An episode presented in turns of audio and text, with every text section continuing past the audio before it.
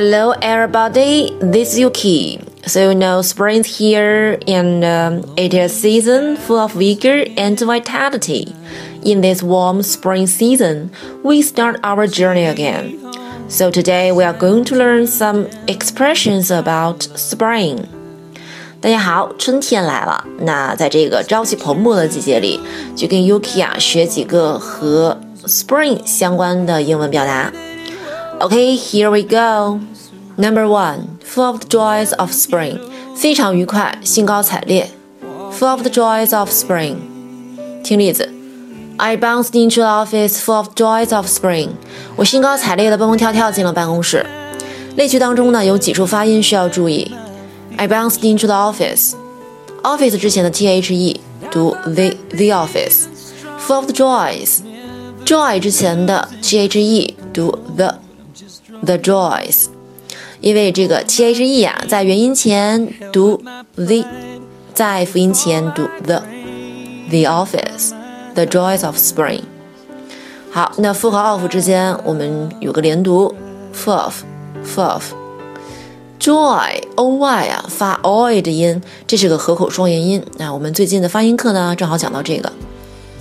我们发这个音的时候呀，首先要发 o 的音，再发 e，oy。joy，那 joys 和 of 之间也要连读，joys of，joys of。spring，p 之前有 s，所以呢，我们发音的时候呢，要给它浊化，读作 spring，spring。好，我们再把这个例句呢连起来读一下。I bounced into the office full of the joys of spring. Number two, spring to mind，跃进脑海。 Mind，注意其中有个鼻音，我们给它读出来啊。Mind，spring to mind。好，例子：See the city 大连 and the vision of beaches and blue seas immediately springs to mind。一提起城市大连啊，脑海当中就会立刻呈现出沙滩啊，还有蔚蓝的大海。其中这个 beach，e a 发长音的 e，beach。 啊，要给它发出来。你要是读短的话，就有歧义了。好，再来读一遍。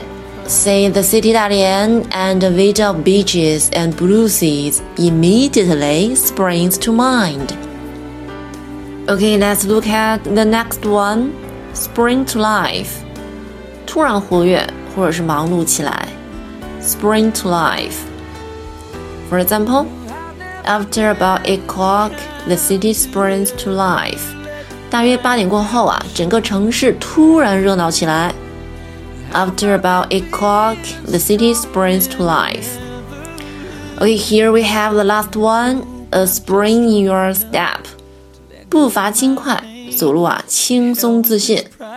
A spring in your step. 来听例子。There's been a definite spring in his step ever since he met Yuki.